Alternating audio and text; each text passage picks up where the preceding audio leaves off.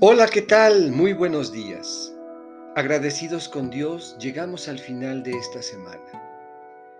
Te invito a que hoy, viernes 2 de septiembre, escuchemos juntos unos versículos del Salmo 36. Pon tu esperanza en Dios, practica el bien y vivirás tranquilo en esta tierra.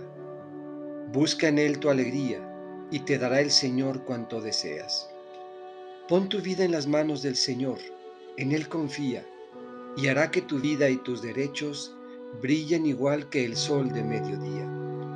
Apártate del mal, practica el bien y tendrás una casa eternamente, porque al Señor le agrada lo que es justo y vela por sus fieles. En cambio, a los injustos los borrará de la tierra para siempre. La salvación del justo es el Señor. En la tribulación Él es su amparo a quien en él confía, Dios lo salva de los hombres malvados. Meditemos. ¿En quién hemos puesto la esperanza?